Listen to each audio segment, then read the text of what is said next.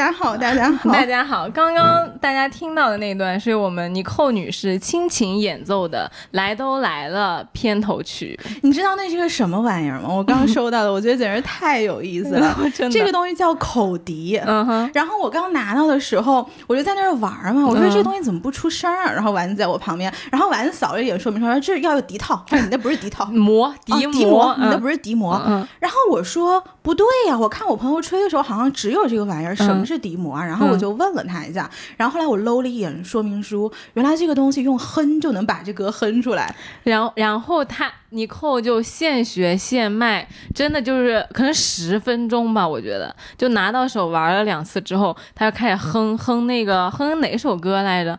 然后反正哼了一首老歌。然后我跟他说：“我说哎，要不你今天录制你就唱，你就哼我们来都来了的片头曲。”对呀。然后他说：“他说我给你垫音乐，跟 KTV 似的。”然后我说大姐，KTV 人家是当当当走的是歌词，就是那个是我能看见的。然后他说你喊开始，我就帮你放音乐。然后我一想说，我这是要同步跟上曲吗？嗯，对，我就垫一个原唱啊。然后反正就给大家哼了好几次，然后给他哼出来了。对，哎，这玩意儿还挺好奇，真挺好奇。我真的觉得你不是哼的好奇，你是笑的好奇。因为我们跟大家说，我们刚录的时候可能这是第四遍，嗯，就是前几遍就哼到一半，两个人就狂笑，就跟念口播似的。对，还有一次哼出了 R N B，然后我自己有点不好意思，第一次把片片头曲哼成了 R N B 版本。对，反正就是好玩，图个乐。对，大家图个乐，就是听听开心就行了。嗯，然后我们今天呢，就接着更新我们来都来了旅行系列，因为我们的旅行系列实在是受到了大家太多的热烈的反馈，然后就让我们一直讲，一直讲，然后而且非常多听友就给我们留言说要让我们分开讲。嗯，所以这期就。请尼寇来单独讲他这次度假的行程。我先说我去了哪儿啊？就我其实这次去的地方，很多人他都说不上。就我每次说，我说我去沙巴跟仙本那了，然后很多人就说沙巴属于仙本那吗？仙本那属于沙巴吗？我还问尼寇，我说沙巴和仙本那是一个，它叫沙巴和仙本那是一个地方吗？对，很多人其实都不知道。其实去之前我都不知道沙巴是属于哪里的，我只知道这一次我要换的是马币，那我就想它肯定是在马来西亚嘛。嗯。但是后来我就看了一下，我说马来西亚，我记得以前我去吉隆坡的时候好像不是飞的这个路线啊。嗯哼。然后后来我就看了一下地图，实际上它是属于马来西亚东边，它叫东马。嗯。然后我们认知里面的马来西亚那个本本岛什么吉隆坡啊那些地方是在西马，它离它很远嘛。很远。然后这个马来呃，这个沙巴其实是在文莱的上面，然后它是一个叫做呃摩罗州的地方，然后这个州呢，它是全世界的第三大岛屿，然后它从版权上来讲是隶属文莱、马来西亚还有印度尼西亚三个地方。我听起来有点神秘呢。对，就是如果你去百度嘛，因为当时我就在想知道这个地方的历史，然后我就百度了一下，你就发现百度出来它会有一个视频给你讲解，那个视频都不是说小红书上那种很洋气的视频，就是给年轻人看的，你知道吧？嗯。就是那种做出来可能是你爸爸吃完饭之后在抠脚的时候看的那种感觉的那种视频，就是很像那种长辈会看的。广大父亲受到冒犯。所以它其实，在地理上的话，是跟西马隔了很远的，差不多有六百公里的这样的距离。嗯，然后六百公里，如果是坐飞机的话，基本上要坐一个小时。沙巴其实是马来西亚的一个州，然后就类似于是我们的一个省。然后它最大的城市叫做亚庇，庇就是一个这个庇佑的庇佑的庇。嗯，对。然后呢，这个就类似于是我们的省会。就我当时去的时候特别搞笑，因为就是我是晚上八点钟的飞机嘛，然后八点钟的飞机，你不是到了那个 check in 的地方，门口就会有东航的那个小哥哥问你说去哪儿嘛？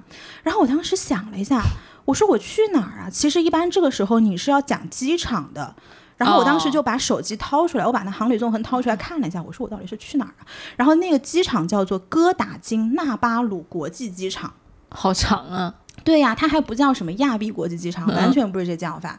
然后呢，其实这个机场它就是亚庇的，就是飞飞往的就是这个首都。对，然后沙巴这次还有一个城市叫做仙本那，仙本那类似于是沙巴这个州里面稍微小一点的这个城市，但是呢，它是一个水域，它离这个亚庇也大概有四百五十公里左右到五百公里的这个路。所以它所以它其实几个地方都是非常远的。你飞来飞去这三个地方基本上就是时间是差不多的。所以其实后来我离开沙巴去仙本那的时候也是坐飞机，它差不多坐了四十五分钟左右。哦，那还是有点距离。那他们俩为什么要连在一块儿？呃，其实大家很多人去是为了去仙本那的，因为这一次我是觉得我没有去过沙巴州。我小的时候会看那种就是港片啊，以前有一个港片，就是里面有一个富豪就被绑架了，然后绑架就是绑架到沙巴这个地方。我小的时候就记得沙巴特别美，但是我当时对于地理上是没有任何概念的。嗯，其实很多人去是为了去仙本那，但是他就觉得反正你去都去了，因为你去仙本那是一定要经过沙巴的，哦，它是没有直飞的这个飞机的。哦，仙本那的去法就是你要从上海飞到沙巴，然后沙巴飞到仙本那机场，然后仙本那机场再进到仙本那镇里，然后再坐快艇的水路出去出海。嗯，所以其实去仙本那是很折腾、很折腾的。然后有的人他为了缓解他的这个舟车劳顿，可能会选择在沙巴玩一下。明白然后。但是如果去过沙巴的，他可能就直接就一一脚就走到头了，就嗯直接进仙本那，就这样子。然后呢，沙巴其实有一个非常有名的景点，叫做神山国家公园。就很多人他去是为了去爬这个山，因为今年其实很多人他可能拿不到签证嘛，然后就会把这个呃东南亚去当做一个首选的地方，要不就是免签的，然后要不就是落地签落地签，要不就是两三天电子签，都非常方便。所以今年有好多好多人去爬火山。你看那个印度尼西亚，你不是去那巴厘岛吗？嗯嗯那么多人爬火山我感觉 打黑工子了。对呀。然后我感觉我怎么群里每个群的人都在爬火山？他们我就看到有朋友给我转发说你不会去爬火山了吧？然后他给我发一张说拍那个照片就特别像大家徒步去打小黑工。对，而且因为是三更半夜嘛，所有其实爬火山都会有一个夜间的行程，就是因为你到了晚上之后，他要看到呃第二天早上的日出。是的，是的。就。大家为了赶这个行程，所以都是三更半夜起来就在那山上，然后戴个面具在那狂爬。所以很多人今年去沙巴，他是为了爬那个神山，因为神山也是一个呃徒步爱好者比较喜欢的景点。但是我可以给大家介绍，因为它其实也有好几种玩法。大部分人会去选择沙巴或者是仙本那，他去沙巴去亚比主要是看城市或者是自然风光。然后，但是如果去仙本那的话，其实大部分人都是去潜水的。那这一次我们其实也是因为潜水，所以才选择了仙本那这个地方。你去了几顺带天？我去了七天吧，七八天，就是那两个地方的分配是哪一天跟哪哪几天跟哪几天？应该是三加四。潜水是四天。对，哦潜水是四天。OK，对，因为待会儿我可以跟大家讲，就是它这个仙本那的玩法其实是以仙本那镇为核心，然后它中间会有很多小岛，然后所以大部分大部分的人去的话，它都有个叫跳岛的动作。跳跳岛就是说我以一个地方为核心，然后可能我今天到这个岛上去下去潜一下，嗯然后有一些岛你是可以上去的，那我就上去走一走，然后如果不能上去的话，我就直接跳下去潜一潜。因为它有一些岛，比如说像十八丹这种，因为它是全世界排名前几的这种潜点，哪怕是你可能潜过三百平、五百平的这种大神，他都觉得十八丹底下的海洋生态是非常非常之漂亮的。今天我正好刷到那个李现的微博，然后。前几天李现就是在仙本那潜水，住的就是我们的，我待会儿给大家介绍了这个呃度假村，哇哦！然后他就是在十八丹底下潜水。大家如果好奇十八丹底下的这个海底生物，可以去看他的微博。今天我们录制是十月十九号，应该就是他今天下午发的那一条视频，非常非常之漂亮。哦，但是像这种地方，其实你过去的话，首先你是一定要持证。那如果你不去十八南的话，你又不喜欢潜水，有的人他不会游泳，他觉得我根本就不想下海，对吧？那我下去干嘛呢？我都不会游泳，那他就可以在度假村里待着。那所有的这些。呃，岛的度假村它其实都是一岛一酒店，它跟马尔代夫是一样的，嗯就是你在岛上可以做所有的活动，比如说它有沙滩，然后它可以你自己的 villa 是可以下去的，你稍稍潜一下玩一玩水是 OK 的，然后或者是有香蕉船，它都有的。反正就是你在这个呃岛上基本上是不会觉得说啊，我今天好无聊啊，我不知道要干什么，嗯就这种情况基本上是不太会有的。但岛上就是非常非常之晒，待会儿我可以大家给大家展开介绍。嗯我先跟大家说一下，就是这次呃旅行有一个非常让我惊惊喜的地方，就是我一上飞机碰到了我的朋友。你们俩没约好？我是跟另外一个女生朋友一起去的。然后呢，我当时上飞机的时候，这种地方飞机那天，你想十一的行程，我九月二十九号走的，飞机坐了三分之一的人，嗯，你就可想了，这地方其实是没有人去的，就非常非常空荡。然后我当时一坐下来，我就碰到我两个男生朋友，然后我们两个就面面相觑，你知道吗？然后我心里就想，怎么还有人去这个地方？我估计他也想，这是你扣吗？你扣怎么会去这个地方？嗯，然后我们俩大概就大概愣了五分钟，说哦哦哦，然后两个人都不说，然后说你去这地方，两个人彼此就是异口同声，然后就 都讲出了这句话。后来我说你去干嘛的？他说他去爬火山的，嗯但实际上这次我们是没有这个行程的。我其实是遇到了他，我才知道原来这个神山应该是这样玩的。嗯因为我记得在十一前的前两期节目，我还在问大家说这个地方到底要怎么玩。我说我只预定了呃一个滑翔伞的行程，一个潜水的行程，然后一个萤火虫。我当时根本就不知道神山是可以爬的，然后他就给我看，他就说其实这个神山上去你有两种方式可以上去，他们走的是两天一夜的这个行程。两天一夜就是说，就是你在下面你要买登山拐杖，然后你上去的话要在上面大通铺睡一晚，上面是非常非常冷的，就是基本上这个十月份你是要穿羽绒服上去的，而且你路上是没有什么洗澡的任何的设施，你所有的水、所有的这种呃吃的东西，他们带很多香蕉、很多巧克力跟那种煮好的鸡蛋，都是自己带上去的。就是在山山腰上过一个晚上了。呃，在山腰上过一个晚上，然后凌晨一点钟开始起来往山顶爬，为的就是你到山顶的时候，你正好能赶上日出，而且那个山的海拔是四千米。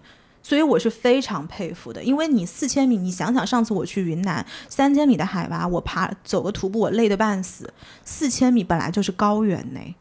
这么难爬，要要先住到晚上一点钟。他他那个半山腰是先我晚上爬上去，先爬一点点，然后在中间住一下，然后凌晨一点钟起来，再跟着大部队再往上到山顶，是这样的行程。我不能比如说晚上十点钟开始往上爬，一直爬嘛，我一定要在住中间住一个晚上。他们反正不是这样规划的，就是我必须要跟大家讲啊，因为在我的微博底下很多人也留言，因为知道我去了这个地方嘛，他们就说自己会研究那个徒步路线，但实际上。呃，我觉得对所有的户外运动来说，不管你是登山也好，你是潜水也好，滑翔伞也好，就是你所有爱野的这些人，第一课叫做敬畏自然。嗯，所以一定要跟着就是有经验的向导一起上去。那向导他的计划是你下午四点钟开始爬，那我觉得可能还有一个呃考量，就是希望在白天你可以看到一些很稀有的东西，因为你想你晚上十点往上爬，其实你就是黑不隆咚的，其实你什么风景都看不见。因为神山其实从下段到中段，它都是有很多很漂亮的景色的。哦有一些旅客，比如说像我这样的人，我没有安排这样的行程，但是我走到了神山的中间。OK，对，所以他们肯定是要先完成这一段，你把前面的这个旅行的东西都完成了，然后你再去做后面这个登顶的运动。这个是两天一夜的玩法，还有一种是三天两夜的玩法，那个就有一点夸张了。嗯那个英文叫做 Ferrata，就是我这个朋友他其实也可以爬，叫做呃铁道攀岩。嗯铁道攀岩类似于就是有一部分的路，你要在那个山上会有呃。一梯一级一级的这个楼梯，然后你身上会拴这种绳索，你不是像徒步走路上去的，你是靠着这个山壁爬上去的，像嗯攀岩一样上去的。所以，如果你选三天两夜的话，是这个行程，就这个是更加 hardcore 一点的。好硬核呀。非常硬核，因为我这个朋友他自己本身很喜欢户外运动，所以当他讲去爬神山的时候，我觉得是很 make sense 的。嗯嗯，我觉得很合理，但是他后来没有选这个三天两夜。第一个，他觉得太苦了，而且他他他那个跟他一起去的朋友好像在这个户外方面没有他这么有经验。然后第二个就是他希望留一点时间拍照。他后面还有什么首尔的行程，反正他就是跟我说了一堆，就说他选了这个两天一夜的时间来不及啊什么的。哦，因为我嗯之前爬过华山，也是晚上黑不隆咚开始爬的，就好像是十点钟，然后就一直爬，爬通宵，爬到早上就去看日出。嗯然后我这次不是去巴厘岛嘛，我的朋友也是在当中从乌布出发去爬了阿贡火山。嗯就我知道很多人在巴厘岛爬是爬那个 Bromo，呃。会稍微来说会好一点儿。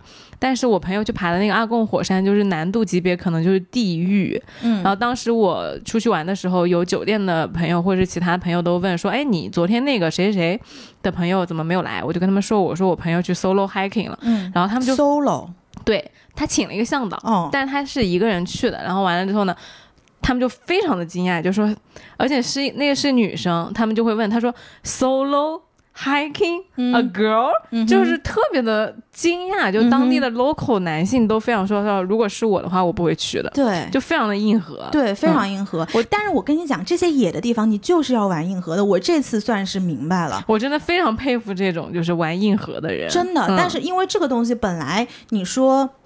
就是我这次旅行，它给我最大的一个感觉是什么？我相信，其实每个人的身后都有一本像呃百科全书一样的东西。嗯这个百科全书里面可能装了你过往的知识，嗯你的见识，你从小到大的听闻，你读的书，你眼睛看见的东西。你去一些地方旅行，比如说我去英说英语的国家，呃，美国好了，加拿大，嗯或者是呃像伦敦这种，你会觉得你有没有看到新的东西？你有看到新的东西，但是它好像是帮你把现有的篇章写多了两页。嗯嗯但是呢，就这一次我去这个沙发仙本那，他给我的一个感觉是，他帮我开了一个新的篇章。啊，因为没没有体验过这个东西，就是完全没有体验过这么这么不适的长知识。我只能我只能这么这么这么去总结。就是讲这句话的时候，尼寇在我面前那个眉头已经拧成了一小团。对，因为这个旅行确实你说舒不舒服，它是不舒服的。嗯但是我如果大家没有去过，我推不推荐大家走一次？我推荐。嗯，对，因为它确实是很长知识。对，因为我在来的路上我就问尼寇，他说这次就特累啊啥？我说哦，那你是开心，你是喜欢的吗？然后尼寇说嗯。他说：“反正呢，就是像你刚刚说的，就是如果我你问我下次还去不去，我不会去。但你说我要不要去一次，我说我觉得要去。对，嗯然后你知道我们当时很可怜的吗？就是回来的时候，我待会儿可以给大家讲，就是我们出来的时候，从呃最深的那个水屋到一直到上海，一共是二十一个小时。就是我在跟我妈妈一直在发信息，我说我要离开这个水屋了，然后我要登机了，我要上快艇了，然后最后到上海了。我妈妈一觉都睡起来了，她说你都很难跟别人讲去的是东南亚，你东南亚你回来二十一个小时，为什么？然后当时就是在机场的时候，我就跟我朋友讲，我说，哎，像这些签证的地方有点像什么？就像你在 Tinder 上刷到的那种男的。就是你可能非常容易的跟他 match 了，嗯然后你觉得地方反正啊、没关系啊，反正认识一下。你当时可能是因为他长得好看，嗯或者是因为这地方你没有去过，就这个男的可能你就是笑，你就是你今天就是想 know something new，嗯对吧？你可能就跟这个人 match 上了，但是你就会发现这种滞销的男的在 Tinder 上本质是什么？easy but broke。哦 You know，就是 easy but broke，、哦就这些地方真的太穷了，穷到就是你所有的。我当时坐在那个车上，我都觉得我要被卖到缅北帮人家发牌了，这么夸张吗？因为他那种车就是当地的车，是那种小面包，你知道吗？嗯然后就坐在里面，你也不知道自己去的是什么地方，然后周围全是破破烂烂的，又是这种东南亚国家。那那那安全是有隐患的吗？我不能说它有隐患，因为它只是基建比较差。但是但是那种感觉让你觉得害怕吗？嗯它会有一点点，会有一点点。对，因为你让我想起我之前去俄罗斯那个贝加尔湖，嗯也是前一天晚上它因为。本来那边就很冷嘛，就零下三十多度。然后那天晚上我们也是一个就类似于小小面包还是什么的那种对车，对，然后开在半路也是前不着村后不着店。然后你你那个时候如果你说车突然停了或者是咋的，你就一点儿办法都没有。对你就觉得呃因为你到时车如果停的话，周围全是树，就是你前不着村后不着店儿。你今天如果要是有人打劫你，你今天就完蛋了，对，就是这种状况。所以你说安全系数有没有受不受到威胁？我当时其实，在车里是有一点紧张的。嗯，因为嗯时间太久了，嗯就是你从机场到那个仙本那镇上要一个半小时，还是还是有点害怕的啊。还是有一点不舒适的。但是你害怕，它可能不一定完全是种害怕的感觉，但就是不舒服。嗯嗯，确实是不舒服的。所以呃，包括其实像亚比这样的城市，它也没有特别大的一些酒店。你像我跟我们朋友就住在当地的 Holiday Inn，Holiday 那已经是当地还不错的，就是反正比较 OK 的一个酒店。但是我哇，这是你会去玩的地方吗？我待会儿跟你讲我有多惨呢，然后你还没听到惨的部分呢。我听到这个酒店不大行，我已经觉得这不是你会去的地方。你还没听到惨的部分呢。我我激我激动的戴起了我的眼镜。然后，然后当时我们见到朋友就特别兴奋嘛，然后那几个朋友也是特别会玩的。后来我说，哎，我们要不去蹦个马来迪吧？嗯。然后因为谁都没有在这种穆斯林国家蹦过迪，因为大家知道穆斯林国家其实是有一点对酒是不太友善的，嗯包括你在穆斯林国家买酒也是很贵的。嗯，但是我跟大家说，即便你们好像觉得沙巴穆斯林国家酒贵，对吧？嗯并没有上海贵。啊，就是因为我们去穆斯林的地方，所以去之前我还带了一个小小的，是我朋友从伦敦回来给我买的 gin 是那种 mini 嗯 gin，、嗯然后大概有四个 bottle，然后我跟我那个姐妹儿我说，哎，咱们去这穆斯林国家，我们把这酒带上吧，万一当地不好买怎么着？然后她说行，结果后来当地其实是可以买的，我们说蹦马来迪嘛，然后当时就跟我又不知道去哪儿，对吧？然后就把大众点评打开来搜。但是大众点评沙巴这种地方可是搜不到的，对吧？然后你只能大众点评得加油啊！你只能问司机，你说当地什么什么 club 比较好玩儿，然后司机跟我说 nine nine nine，我说什么 nine nine nine，他说 the biggest club here nine nine nine，然后我说是不是叫九九九？他说是，然后我说你给我指指在什么地方，对吧？嗯嗯。嗯然后正好我们开车路过了，他说 see nine nine nine，然后我告诉你那 nine nine nine 长啥样啊？就是很像咱们中国三线及以下城市的夜总会。洗脚城，啊，基本上在中国三线及以下城市，它的那个奶奶奶会换成金碧辉煌。你想一下，就是 exactly 金碧辉还什么帝国王朝之类的。对，就是 exactly 长成这个样子。哎，大家如果去看我微博上面是有图的。，OK，就是 exactly 那个样子，然后后来我就跟我朋友发信息，他们在另外一辆车上，我说我的司机说奈奈奈不错，他说我我说你问问你的司机，然后后来我朋友说我的司机说 very good，然后我说行，那我们就去奶奶奶，然后这是其实是第二天晚上的行程，然后第二第二天早上我们去了什么地方？第二天早上其实我们睡得比较晚，嗯。但是下午去了一个叫做萤火虫红树林看萤火虫，嗯。这个如果大家去沙巴的话，也是呃非常 stable 的一个地方，就是每个人其实都会去看一下的。嗯嗯，这但这个地方值不值得去呢？我觉得如果你没有看过萤火虫，可以看一次。但是因为其实以前我在呃中国还在那个波多黎各，其实我都看过，嗯所以我就觉得没有这么的惊艳。嗯它其实就是什么呢？就是你开车差不多四五点钟离开市区，沙巴所有的这些景点你自己是没有办法完成的。嗯因为它一定要开车，并且景点跟景点之间因为是自然观呃自然风光嘛，所以它的距离都比较远。要么你就找向导，要么找跟当地团，然后要么你就包车，就这三种方式。嗯因为萤火虫是晚上七点钟。呃，左右才能够看到的，因为它必须要天黑嘛。白天萤火虫也在那边，但是它因为它不发光，所以你进去也没有用。然后差不多四五点钟离开市区，然后你就往那边走，慢慢慢慢，大概坐了两个半小时的车，屁股也坐得痛得要死。然后关键马来西亚的车上会有股味道，就是那种。穆斯林国家，反正我不知道你去马来西亚会不会说，就是每次我去什么泰国、马马来西亚、印度尼西亚，都觉得他们有一种当地特有的气味，这种气味可能跟他们的饮食习惯、跟身上的香料使用都有关系的。你是觉得人身上有味道，还是空气中有味道？车里是有味道的，而且都是统一的一股味道。人身上有的时候也有一点，就是有一点那种中东的啊、那种香香料，然后马来西亚兮兮的，就是这种味道。那不就是你那瓶香水吗？啊、那个迪拜的那个是吧？对的，啊、有一点那个感觉，对吧？对的。然后车上就是都是那个味道，反正你过了两个半小时，然后就到那个地方。然后到了那个地方之后呢，你会先吃一点东西，会当地马来西亚会有一些呃小吃，因为让你要等到日落。然后等到日落之后呢，他就会开一个小船，然后把你带到这个小船上，然后慢慢慢慢在一个河道红树林的河道潜进去。因为红树林其实它都是呃自然生态保护区，所以你呃就是进去的时候自己就是要 behave yourself，你就不要东弄弄西弄弄。什么叫红树林啊？红树林是一种植被，它是红色的吗？不是，哦，它就是树，就是一种某一种树。然后它好像是什么根从水里面长出来的，还是怎么着？它在水然后上吗？它是水上的，哦它所有的红树林保护区都是水上的。然后就是你潜慢慢潜进去的时候，你就会也是一个快艇啦，然后它开得很快，然后它会先带你去兜一圈，然后兜完了之后，差不多到夜色降临的时候，你就会看到有一个地方，然后向导就跟你说，他说你看那个树上，那有很多那个小虫子在发光，然后你就往那个地方看，真的是有很多萤火虫，然后那些萤火虫呢，嗯。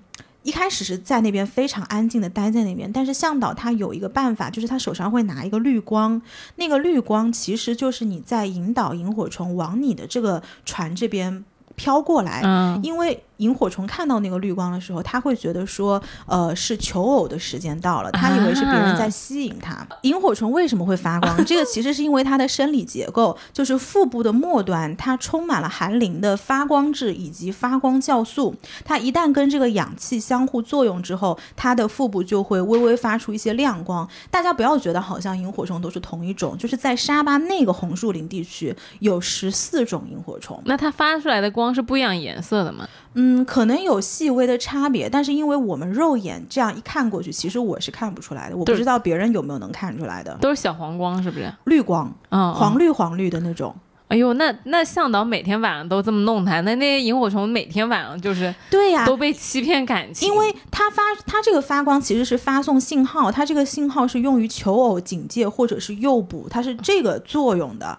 然后所以当时我们向导也说嘛，他说我们是第一批进来的，因为第一批萤火虫还会相信说你今天是我来诱捕的，或者是怎么样，或者我来求偶的怎么着。但实际上你到最后后面几个船进来的时候，有的时候萤萤火虫它就不搭理你了。嗯，所以其实如果你要看萤火虫，你到夜幕刚刚降临，呃，坐早一点的船进去是比较好的。或者是如果自己在山里面，是不是带个就是绿绿色的东西也行？但是我几次看萤火虫，其实都是在河道上面，所以我不知道这个是不是跟它的生长环境是有关系的。哦，在水边，嗯，就是你自己，除非你自己开船，但是其实像这种河道、保护区河道，你开也开不进去，你只能。跟着大部队进去哦，对的，OK，对，它其实是一个这样的一个这样的过程。但是还有一个，我我看到了一个以前我没有见到的东西，叫做蓝眼泪，我不知道你听没听过。好像是以前在公众号上刷屏过的，我是以前看过公众号，但是我确实没有见过本尊。但是这一次，因为萤火虫它是要一个完全零光污染的环境，所以当时我们进去的时候，向导是让我们。尽尽量连手机屏幕都不要开啊，那不黑的吗？黑漆麻它黑漆一片。但是呢，看到三个发光点，一个是萤火虫，然后一个是河道里面的这个蓝眼泪啊。其实蓝眼泪它是一种藻类，就是它这种藻类是一种发光藻。它一旦你在河面上会有任何的异动的时候，它在底下，因为你水波会动嘛，你水波一动，它下面其实就会发光。哇，哦这个藻类它好像是呃吃食细菌类的一个什么东西来生长的，所以。所以当时我们向导就跟我们说：“你看看就好，你千万不要伸手下去，尤其是如果你手上有伤口的话，这个是非常不好的一件事情。”但是当时我也是第一次看到这个蓝眼泪，是非常漂亮的。尤其是我们这个船过去，它不是会有那种小的波浪嘛？你直接把这个头下去，你就能看到海底泛着那种蓝色的荧光，好浪漫，非常浪漫。然后你的船中间是有这个萤火虫在散发着绿光，跟着你的船一直在走，因为你的向导手上那个绿光是没有掉的嘛。然后。天上全是星星哇！这种有没有人什么求婚啊之类的？没有，我觉得这种很适合去求婚。大家都在那边哇哦，就是大家都觉得很惊讶，嗯，因为我们其实进去的时候没有觉得能看到三个发光点，只是觉得说你能看到萤火虫，这其实还不错嘛。但是最后这个呃，反正蓝眼泪对我来说反而是一个比较震撼的，我没有见过的东西。是，有照片吗？没哦，没有照片，就是因为也是所有都没有照片。我啊，那很，我觉得反而很棒，非常棒，体感很好。就是因为大家都没有拍照，其实没有拍照不是说大家自觉，是你拍不出来。OK，除非你是拿专业的摄像机，不然你这个萤火虫你拍出去就是黑漆麻塔一片。嗯，哇，对，所以它的感觉是很好的。然后你的船一直在开，然后周围会有一些，比如猴子叫、鸟叫，会有一些这种小动物的声音。这个好适合做动画片。其实还是蛮好的。就这次我看到了很多自然生态的东西。这个就是让我想起之前一句话说：“人眼就是最精密的摄像机。”嗯嗯嗯。真的是是啊，然后当天晚上我们回去，基本上已经九点钟了，因为你七八点呃看完了嘛，哦快十点了，然后又坐了那个大巴，臭的要死的大巴，然后又回到市里面，差不多十点了。然后呢，我就跟我的两个朋友不是要去蹦马来迪吗？然后马来迪我们就想说没关系啊，因为你在上海的习惯，其实你是会晚一点走的，差不多呃快十一点你才出门。嗯。但是后来我朋友说，他说不对哦，他说我太太刚刚打电话过去问了，马来西亚的这些就沙巴的这些夜店是十二点就关门的。而且有一些，比如说当地有一家叫 NYX 的，当时我们也也问了酒店的前台，说是很好玩，但是它七天里面有两天是不开的，周二、周三是不开的。哇，这些夜店好健康啊！超级健康，十二点钟关门，那没办法，那赶紧去吧。然后我朋友他们因为住的比较近，然后他们就先先走了。后来我们回到市区后面才进去。然后呢，你进去了之后，你就发现楼下就很像纯 K 的前台，然后你上去了就是 literally 的金碧辉煌，你能想象三线城市金碧辉煌的那个感觉，就是会有呃几个人在上面唱歌，但是里面的场地首先它挑高非常非常高，然后呢我上没有进过三线城市的金碧辉煌，我先说，我先 我就告诉你，它是挑高非常非常之高，然后会有几桌，每一桌每一桌都非常的分散，它不像国内是很拥挤的。然后有一个大舞台，就像是国内这种有人上去唱歌，有点像是音乐节的那种舞台。嗯，然后会有大概三到四个驻唱在上面轮着唱，你知道他们唱什么吗？唱什么啊？唱 Black Pink。真的吗？对的，我这次是非常惊讶，就是韩流的文化输出在全世界的影响的。我天，他们唱 Blackpink，而且唱的是韩语，然后唱完这个之后还会唱一些，比如说以前那种 Christina Aguilera 嗯，他们的歌，就是很老很老的英文歌。但是你知道很特别的点就是，你看韩团跳 Blackpink 好像是 OK 的，嗯，但是他们是。有马来西亚人，然后有菲律宾人，我没有任何的种族歧视在里面。但是你不得不承认，东南亚的人是要比韩国人要稍微要粗壮一些的。嗯，所以他们跳，他们会跳那个舞的。所以当这帮人开始喊 Black Pink in your area 的时候，就是你感觉是不大一样的。我只能我只能非常客气的这么说，就是没有白瘦幼的那种，没有白瘦幼，啊就是他们有一种是什么 Beyonce 在跳 Black Pink 的感觉。对那也有另外一番而风且唱味啊。的非常的雄壮，对反正我觉得是挺有意思的。然后还可以跟大家分享一个很有趣的点，就是当地人是很热情好客的。嗯因为我那两个男生朋友是性格非常阳光的那种人，嗯当时他就直接，而且人也很大方，直接买了一个 dozen 的 shot。我们当时是四个人嘛，嗯一个 dozen shot，然后因为对方可能也不经常见到别人买这么多酒，穆斯林国家嘛，对吧？然后是四个人买了一个 dozen 那也不也不多吧，？The shot tequila shot。一个人三杯。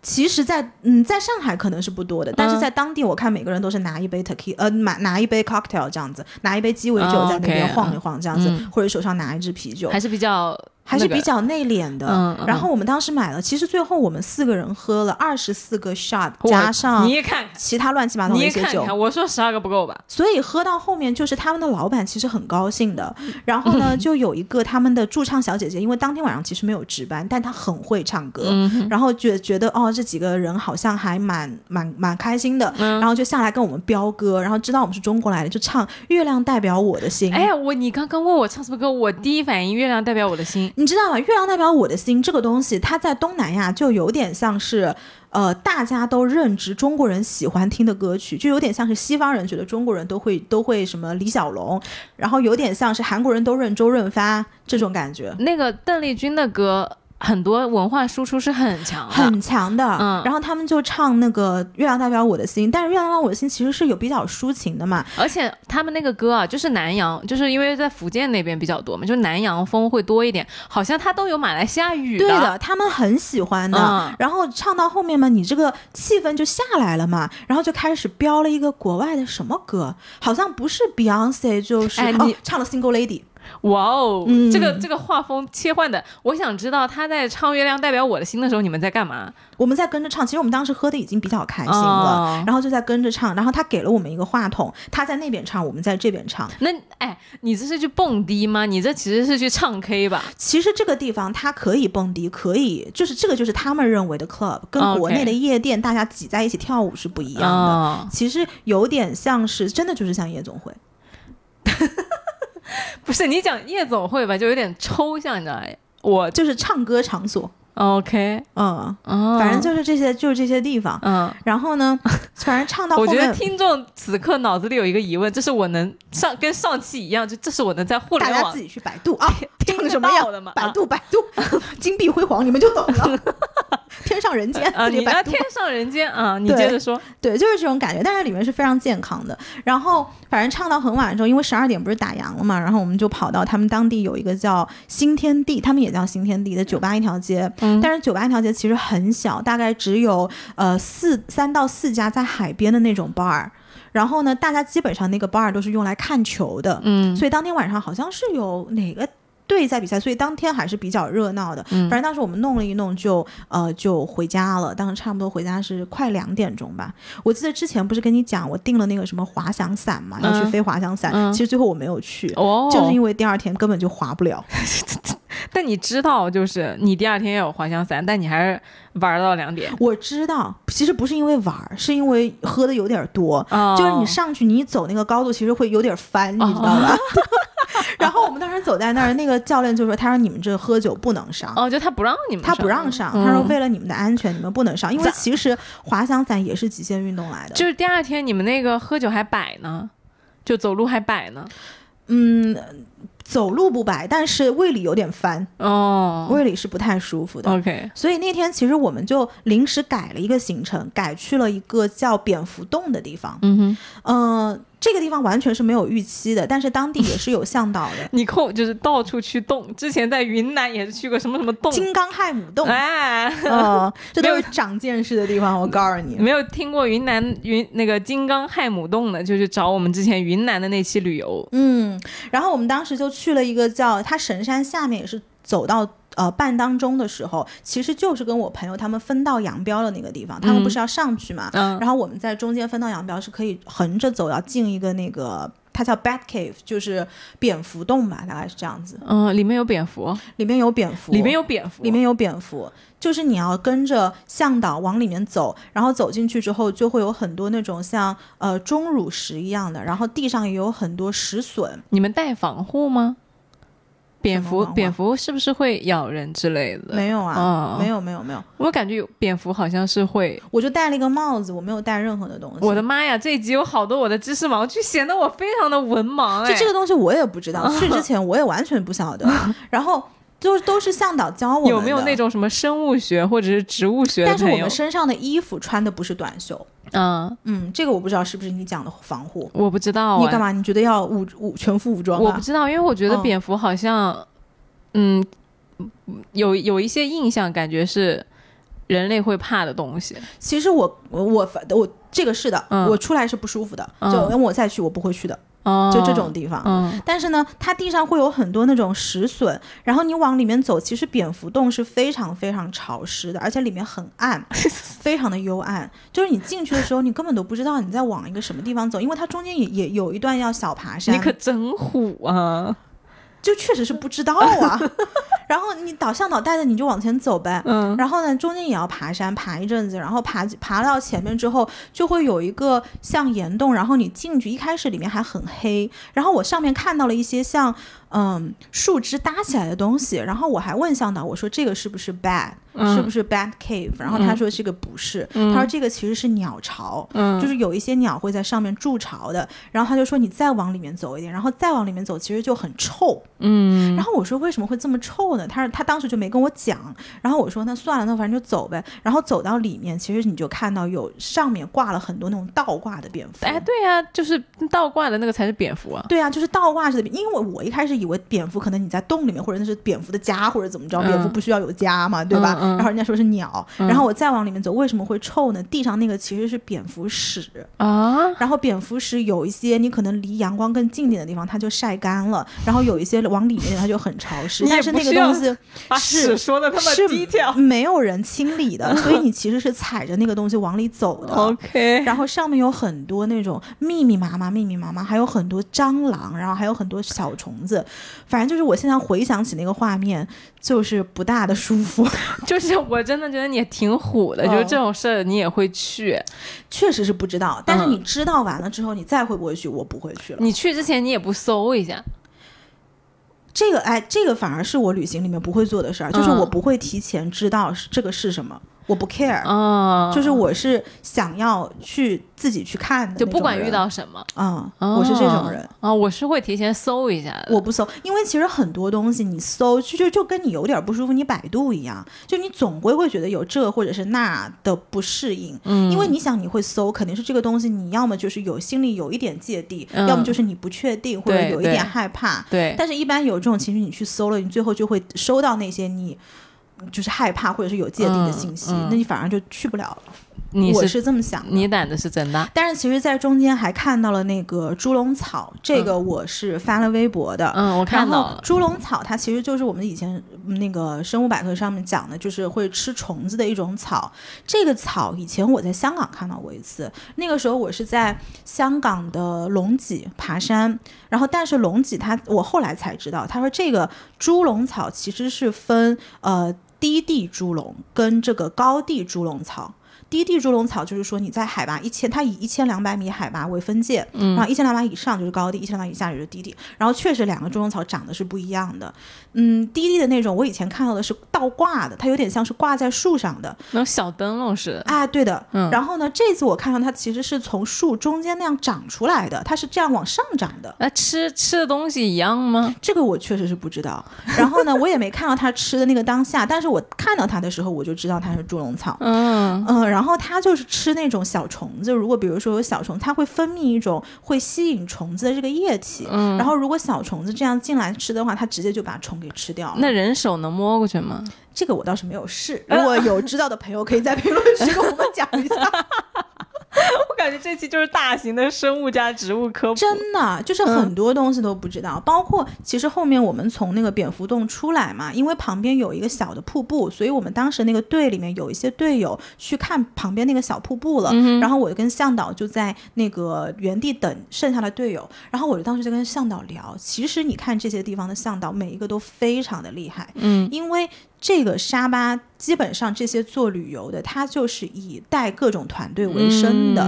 那其实很多团队，比如说我一开始讲的这个，呃，叫什么？呃，滑翔伞。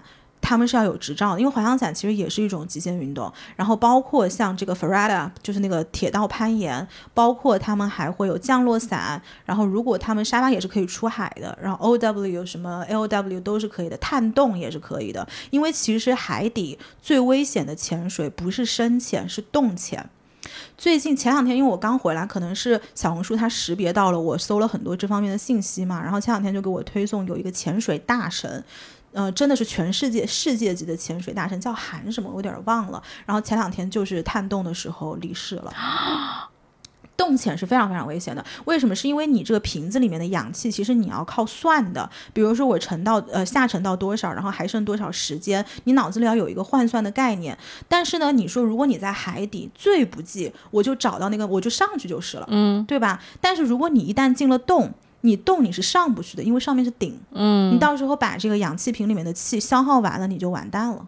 也不能出来嘛，找不到路。因为洞潜容易迷路，我就是他们经常探洞的。因为最近我也看了很多这类似的视频嘛，经常探洞的，他会看到很多那个洞潜里面会有小海龟、海龟的尸体。为什么会想海龟在里面呢？就是因为有很多海龟，它可能游差了游进去，然后发现里面没有吃的，它自己根本就迷路出不来，在里面就活活饿死了。天呐！所以洞潜其实一定要有人，就是有非常资深的呃探洞的这种向导带进去才是可以的。我这真的用生命在对的，探索这个都是这个都是极限运动。然后包括我那个向导说，他翼装飞行也是可以的。翼装飞行是什么？就是你跳伞，你知道吧？就上面往下跳嘛。然后翼装飞行就是你身上会带一个像蝙蝠侠一样的东西，你没有那个拉拉伞，其实在很后端拉的。嗯它就是从飞机上这样栽头冲下去，然后冲到很低很低的位置，你是靠自己的这个翼在飞，就你像鸟一样的。这个其实是非常危险的。哇，这些执照他们都有，因为他们是以这个为生。然后包括我还问他，我说：“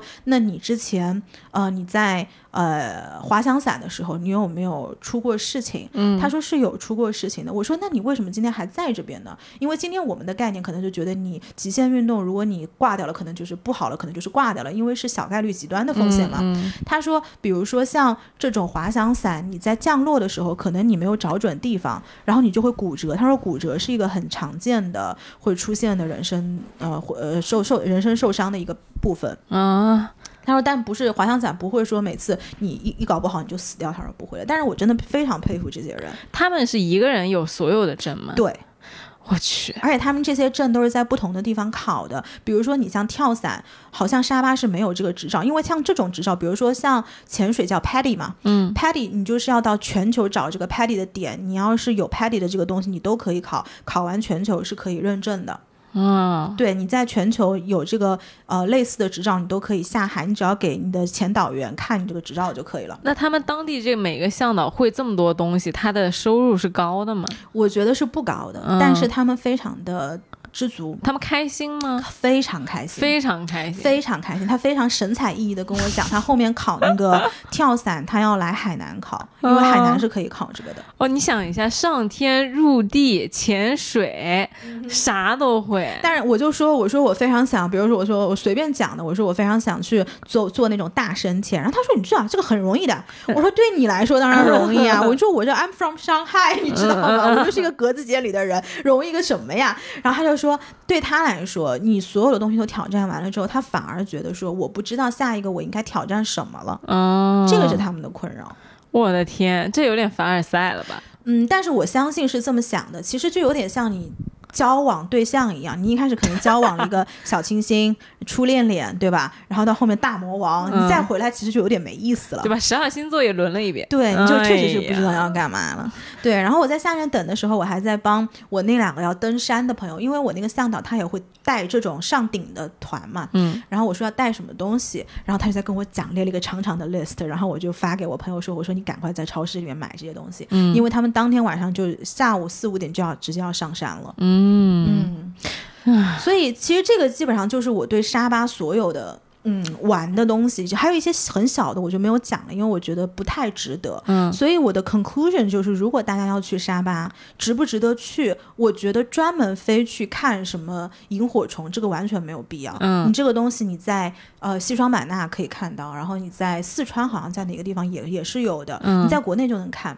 呃，但是如果你是要上神山的这个国家公园的山顶，可以去。嗯，其实我觉得就是去 for 这个东西是对的。那潜水呢？但是不要在沙巴潜水，因为我这两个登顶的朋友，他们其实是在沙巴潜的，包括他们出呃出海的那天，连海员都跟他们讲说，你们应该去仙本那潜水。哦，这个就是我们后面的行程。那快讲仙本那。仙本那是这样子的，我们当天就坐飞机去了。Oh my god！我跟你讲，这个东南亚地区的飞机也让人非常的无语，跟地铁一样，你知道吗？就是你就下来，你前你在国内，你前续航班到达了，你后面会有一个，比如说我 check engine，你看这个飞机你再次飞出去，你所有的油啊，然后所有的指标是不是安全？嗯你要确保它的安全，对吧？然后下来，可能你大概中间还会有一个一个小时四十分钟左右，你去把所有的一个准备工作做好。哇！那边可是没有的，啊就是所有的人下来之后，这边下来，这边已经排队要上去了，就是两个队伍是同时进行的，你知道吧？然后它也没有廊桥的，就是你走到对方的地面，然后你就往上走，就是飞机了。然后你坐下来的时候，我就觉得怎么这么热呀？然后这个时候呢，广播就说啊，不好意思啊，大家，今天这个 engine 有点不太好，我们这个空调暂时是没有的，然后给我们十五分钟啊，我们来修一下空调。然后我当时心里有这个 OS，我说你这个空调不好，那你其他的地方好不好啊？你那个机器好不好啊？我跟你讲，上海地铁都比它好。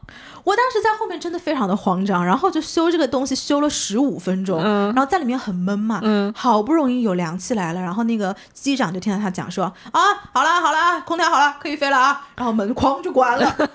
然后直接出去就走了，就没有什么前面的铺垫，说什么今天我们的什么安全检查没有的，嗯。然后直接就上路了，就走了，就起来了，你知道吧？我觉得上海地铁比它安全，真的，我这次在国外还有一个感觉，就是中国真的很安全，中国真的很安全，真的很安全，嗯。包括其实治安也是。我记得前几年、我们不是我以前不是讲过，说我第一个奢侈品是那个 LV 的 Never Four 嘛、嗯。N e v e r Four 是没有拉链的。对对对，我记得最早的时候，在国内我妈是不让我用这个包的，因为她觉得会有小偷会把这个东西给偷走。嗯但是现在你在国内，大家的包都是敞开的，哎其实也没有人在意。是的是的包括你整个民航的安全系统也是非常高的。你看中间所有的给你检测，你塔台两边的呼应，这边哎呦，这真的是太可怕了！我跟你说，反正当时就走了，然后说一个小时，然后其实飞得很低很低，差不多四十分钟、五十分钟就到了。嗯然后到完之后就下来，下来之后我就说我坐上了那个去缅北的面包车，然后当时就到了仙本那的镇上。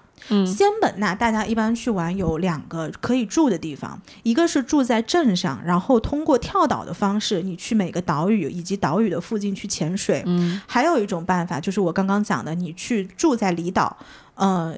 这次我们是选择了住了一天镇上，然后两天水屋，就是两天离岛。嗯因为当时那个水屋，因为水屋上的房间其实是很少的，订不到了，只订到了两天，哎，在水屋上住方便吗？方便的。嗯，你觉得不方便是？我之前去那个巴厘岛的时候，想住在也是住在上面，就是住在森林的屋子上面什么的。然后我当时闺蜜就说不要不要，她要住那种就是相对安全和舒适的地方，就是这种什么树上了、水上了，她就不要住。哦，树上我也住过的，但是是在波多黎各。对呀、我也想说就体验一下嘛。树上，哎，其实我觉得更像酒店的是水屋，树上不像酒店，因为树上你的房子的设施不会这么好。但是当时我们是住在一个国家公园，哎，这个很早了，可能现在也更好了，我也不知道。然后我们当时就住了一天镇上，两天水屋，所以我都可以给大家分享，就是两边的体验是什么样的。嗯，这个镇上啊，大家可以不住就不要住了。可以，但是没有必要。可以，但是没有必要。嗯镇上有点像什么呢？可能是因为十一的关系，所以当时人特别特别多。嗯，然后特别多的一个后果就是，它的垃圾是没有很好的处理的。因为当地整个垃圾的循环系统可能不是这么的发达，所以它很多酒店，因为镇上全是酒店，它叫酒店，其实我觉得就是招待所。它的规格有点像什么呢？如果大家在国内去过海南的那个后海村，就有点像是后海村的一个一个小的冲浪的住店。嗯的那种规格，所以大概你就可以想一下，有点像是招待所级别的住宿你住宿。去你去之前知道吗？不知道，哦，不知道，你不哦对，因为你不做攻我略，不做攻略。你酒店是自己订的吗？也不是。不是的，因为呃，水屋是我指定要住的，其他地方全是人家安排的。嗯，嗯，但是我都跟他说了，你往这个你现有的可以往好的找，所以去的他都是 OK 的。OK，然后这个镇上全是像招待所一样的地方，然后呢有很多小孩儿，哎，你你去到这种地方，你会内心 OS 说“我操，早知道不来了”这种吗？呃，我当时在仙本那镇上是这样想的，嗯，因为它跟后海村，后海村我也去过，但是它的差别在什么？仙本那镇上它好像是没有海滩的，至少我们是没有看见，嗯所以它所有滩边就是海滩可以延展的运动，比如说呃冲浪、嗯这种，它都是做不了的。哦，或者也许有的，反正至少我是没有看见，至少不明显嘛，或者是嗯不是当地一个主打的项目。然后基本上在海上，大家就吃吃海鲜，然后会呃报一个这种像旅行团一样的，就是那种学 paddy 的，然后出去。所以你在海岸呃镇上会看到很多氧气瓶，每一家店都是浅店，因为浅店相对来说是比较赚钱的。嗯然后，嗯、很多氧气瓶在那个地方，然后旁边全是吃海鲜的，然后每个人都是要不穿着比基尼，要不穿着潜水服，然后就是戴着墨镜这样子，身材好吗？不好不好啊，不好。是当地人多还是外地地人多，其实中国人很多，国外就是嗯。那个欧美的呢？欧美的人并不多。哦，并不多，因为其实这些运动对于很多欧美人来说，他不用跑这么远，啊，除非他们去十八单，十八单，因为嗯。十八单就是呃仙本那这一区一个呃比较远的一个岛，然后它是全世界排名第五的前店，哦，好像是排在什么夏威夷还有、嗯、哪儿啊，印度尼西亚，反正有有几个地方，它就是全世界排名第五，哦，非常漂亮。但是底下我待会儿可以跟大家分享，镜也是非常大的，水镜非常大。哦，你说，嗯，然后呢，嗯，反正镇上哦，镇上还有很多小黑孩儿。这个小黑孩儿，其实我一开始是没有注意的，嗯。我以为是当地的居民，只是他们比较穷，他们就会来帮你主动拎行李，然后拎完行李，你可能一开始觉得他是不是好意或者什么，然后到后面他就会说用中文跟你讲小费小费，他就问你要钱，嗯，但是我们的司机师傅就跟我们讲说，你千万不要给他钱，因为这些小孩其实这个是我后来回来查了，我才知道，当时师傅只是说，因为当地的小孩会买些不好的东西，嗯他说你不要给他，这个是马来西亚政府跟很多这个向导都有讲过的。嗯嗯但是后来我其实包括在水屋上面，我就看到很多这种小黑孩在做中国人的生意，在做游客的生意，嗯然后我就觉得这些人是怎么回事？包括第二天出去的时候，在码头，你从一个在码头的位置往里面看，有很远有一片，就是像那种你能想到纪录片里面看到的贫民窟的样子，嗯。就是有很多这种架起来的破破烂烂的小屋子，成片，然后有很多人住在那边，他们非常偶尔会上到镇上来。其实这帮小孩叫巴瑶族。嗯。这个是我后来回来的时候，我搜我才知道，就这些人其实在，呃，大概很早以前吧，还除了巴瑶族之外，还有一个族跟他们是并称，叫做海上吉普赛，因为他们最早是以这个打鱼，呃，也呃，怎么讲，就是呃。以水为生，嗯，然后也靠这个也也有非常好的潜水的能力，然后他们就是最早才漂在小船上面的，也没有这种什么屋子，然后只是到后面，呃，家里面的男丁学会了这种建造屋子的，呃，手技术，嗯，学会了建造屋子的技术，然后就把这些小屋给建起来，然后慢慢就成片，然后大家开始群居。这帮小孩，这帮人，他们是没有国籍、没有教育资源、没有医疗资源的，他们是没有国籍的，他们最早就是生活在这个船上，然后他们的收入其实基本上就是靠卖。呃，海里面的这些东西卖给，比如说镇上的人，或者是卖给像这种水屋上的游客，他们会卖一点椰子，卖一点海底里面捡来的虾或者是龙虾，嗯、然后这个收入里面有三分之一是要给他们的家庭去获得淡水的。哦，偶尔会有几个小孩，可能家里会有一些些的结余，然后父母会把他们每天基本上要坐两个小时的呃传送到马来西亚政府的学校，可以他们可以在马来西亚政府学校念书，但他们是没有国籍的。后来回想起这些小孩，我是觉得挺难过的，是因为他们首先他们非常的开心，嗯，但是呢，他们是要因为。从小要适应水下的生活，在一个月大的时候就要把耳膜给戳破，以导致他们在中年之后就会失聪。为什么要戳破？是因为他们到下面，比如说你捕龙虾，你是要潜水潜下去的。就如果潜过水的朋友知道，你下去你耳压是很高的，嗯你每下一一部分，你的耳压就会升高多少。其实你就是他他为了适应水下的这个环境，从小就把耳膜戳破。为什么要那么小就戳破啊？你迟早都是要戳破的，那不是小时候戳，破比较好好残忍啊？啊！对啊，所以很多人中年之后就失聪了，但是他们在下面潜水的时长是可以达到非常非常长，包括他们的那个肺部其实要比一般的人要大一点点。就是他们一千多年的这种水上水下的生活，哦已经让他们的哦整个基因产生了一些的异变，哦，那它可能是一个比较特别的族群。非常特别。然后我们嗯最早不是说有两个族群是这种海上吉普赛吗？其实现在另外一个已经上岸了，然后甚他们是唯一遗留在世界上的海上吉普赛我赛。天，所以这是我后来回回来查了之后，我觉得很 lucky 的一个地方，就是被我撞进了这样的一个部落。因为我后来回忆，当时我们在呃码头等船的时候，是有老外拿着那种非常长的大炮哎在拍那个地方的。长焦，长焦对，嗯然后我还在想，我说这在拍什么呢？当时，其实我一点概念都没有。后来回来我才想起来，包括那个呃司机师傅，他说你不要给他们钱，他们会去买一种泡泡糖，当地泡泡糖。那个泡泡糖里面其实是有一点致幻剂的，因为小孩子觉得很开心，但他们嗯并不知道这个东西是有害的。对，而且还有一个细节，就是后来我们搬到水屋上去的时候嘛，呃，你就会发现你在上面吃饭的时候，因为下面全是你不管在水屋上的哪个位置，下面都是海洋。底下都是海，嗯，然后你在上面吃饭的时候，会有小朋友划着船，他们的船可不是我们想象的船哦，就是一个脸盆。可能我们中国的脸盆是圆的脸盆，对不对嗯？他们是一个类似于像香蕉船形状的这种脸盆。像橄榄形状的这种脸盆，然后下面会放六个矿泉水瓶绑在那个船上，因为为了增加它的浮力，嗯所以他们其实经济是非常非常困难的，他们根本没有钱去买那种船，然后他就会在底下买椰子，椰子，嗯然后我记得当时 check in 的时候，前台就说：“他说你如果要买椰子，你自己准备好零钱，因为他们不找钱。嗯，我当时是不知道为什么的，我一开始就想说，是不是你反正游客嘛，对吧？嗯大家也不是特别在乎这个钱的东西，可能你就收就收了。那我后来才想起来，可能是这帮小孩从来没有受过教育，你给他一个二十，他根本就不知道你要找多少。不会算数，对，不知道。其实当时我当下我是不知道为什么的，这个都是我后来回想起来的一些猜测。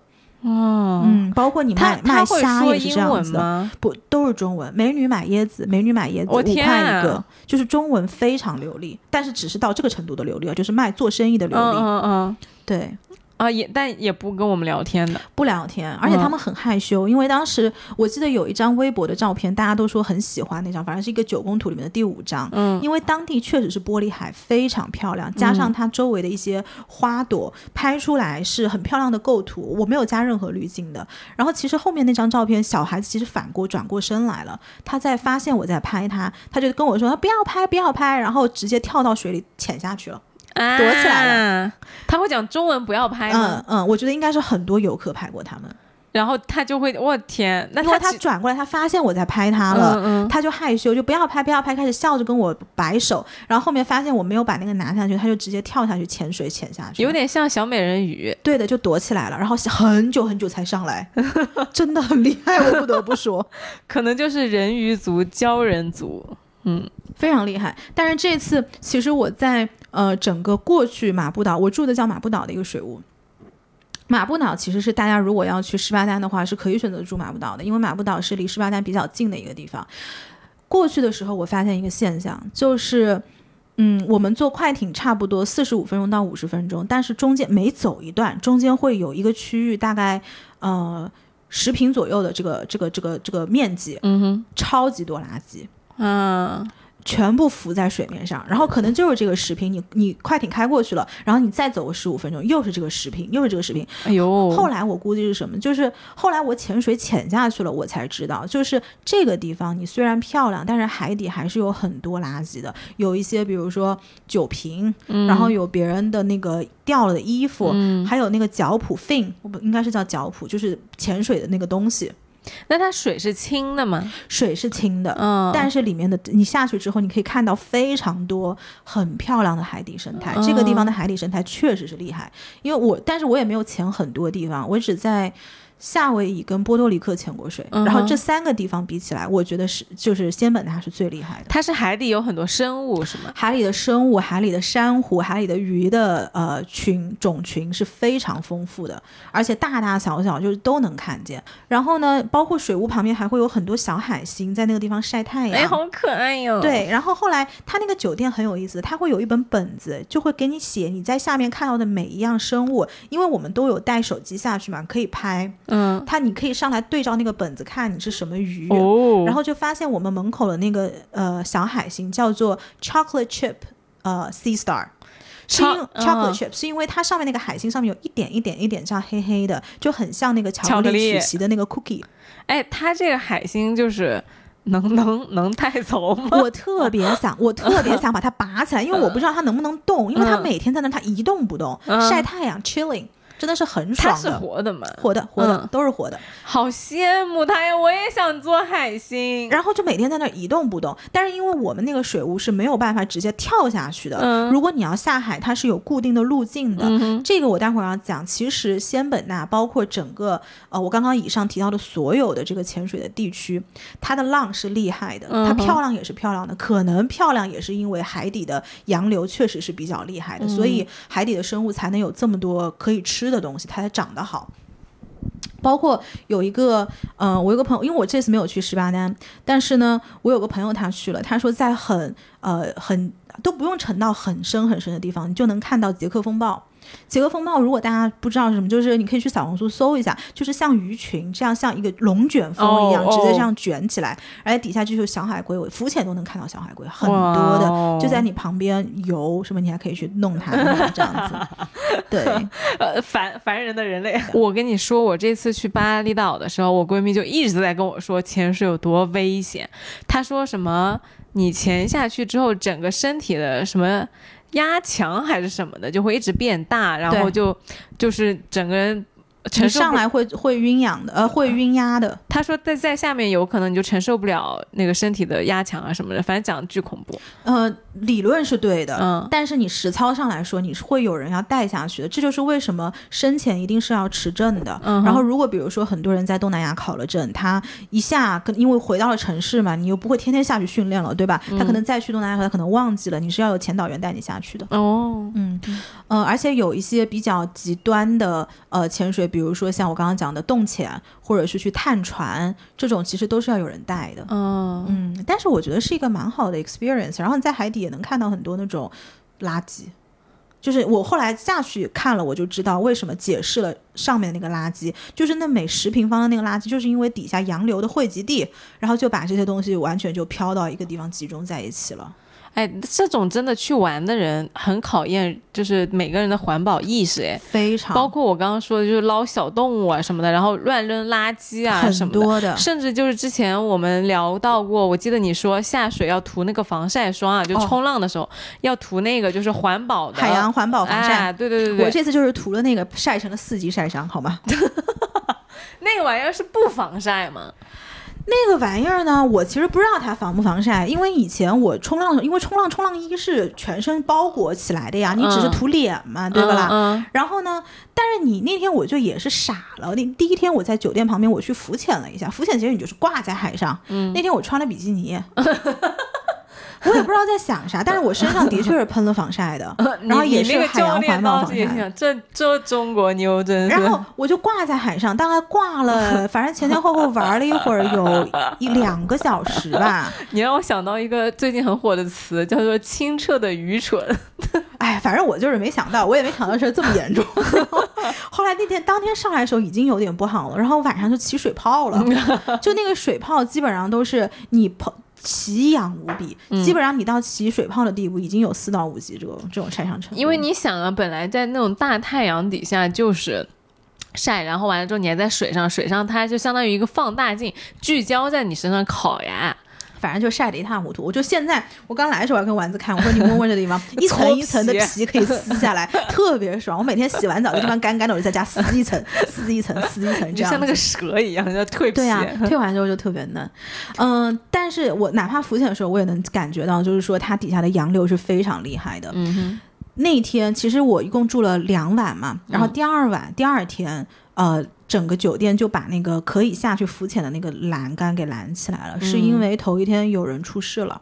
嗯，它的那个海洋的力道大到，就是你可能潜一潜，然后你一个浪卷，你出去直接十米了。我天，然后你知道浮潜这个东西，其实你在上面有的时候不一定有概念，就是说我到底走到什么位置了。酒店周围会给你圈一圈起来，就是说你在这个区域浮潜，你不要再出去了，嗯因为嗯出去就危险了，出去你可能之后面就游不回来了。嗯不是说海洋里面你会游泳你就能回来的，那完全不行。然后呢，当天可能就是因为有也是一个中国同胞，然后当时二二十五岁的一个男生，我记得还上了新闻的，然后就是在外面游游游游，然后他就是走出了那个区域，可能也就是在底下看看看，然后看到后面有一点就是失去方向了，然后直接后来。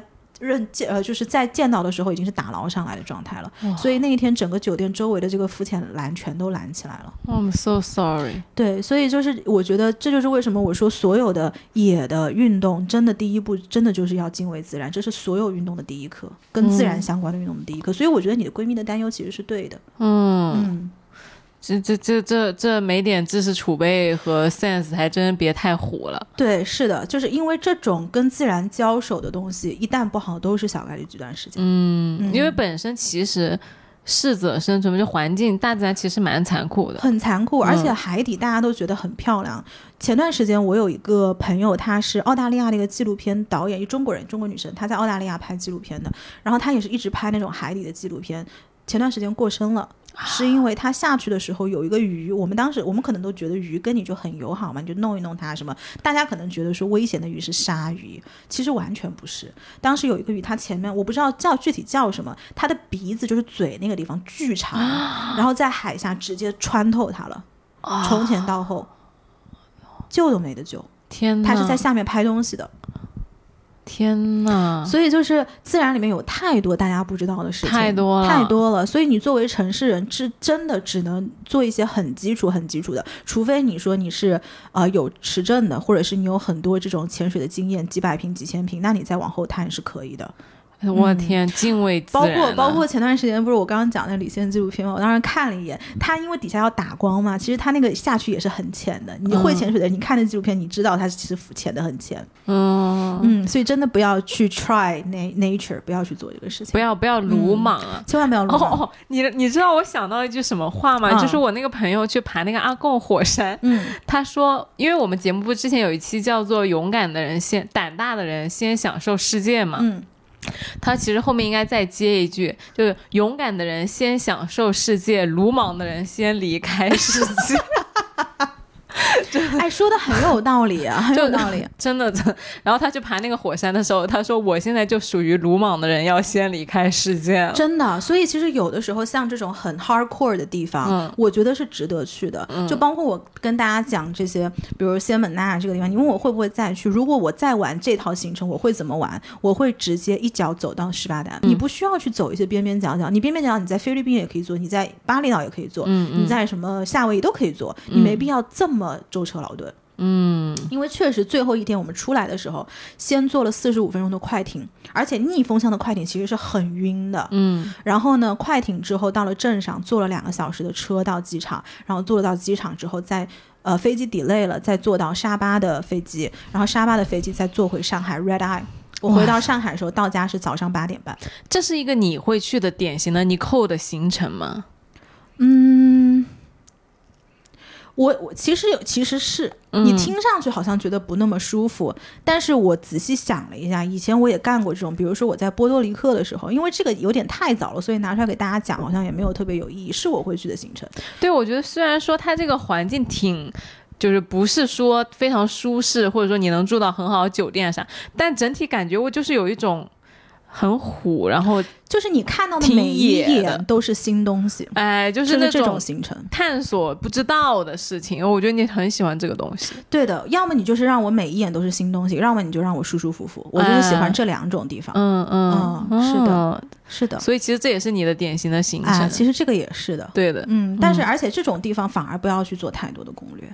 哎，对，就是你走到哪看到什么就是什么，对对，会有很多惊喜。比如说那个猪笼草，我完全没有想到我能看到它。比如说那个蝙蝠 back cave，我也完全没有想到我会去。我觉得还还那个小孩那个鲛鲛人族，感觉他就是鲛人族。哦，嗯，哦，对对对对对，但那帮小孩真的非常开心，你看到他们你也会很开心的。嗯嗯，我去巴厘岛，我看大当地的人都非常非常开心的。是啊是啊，然后你又看到每个游客都是苦大仇深的。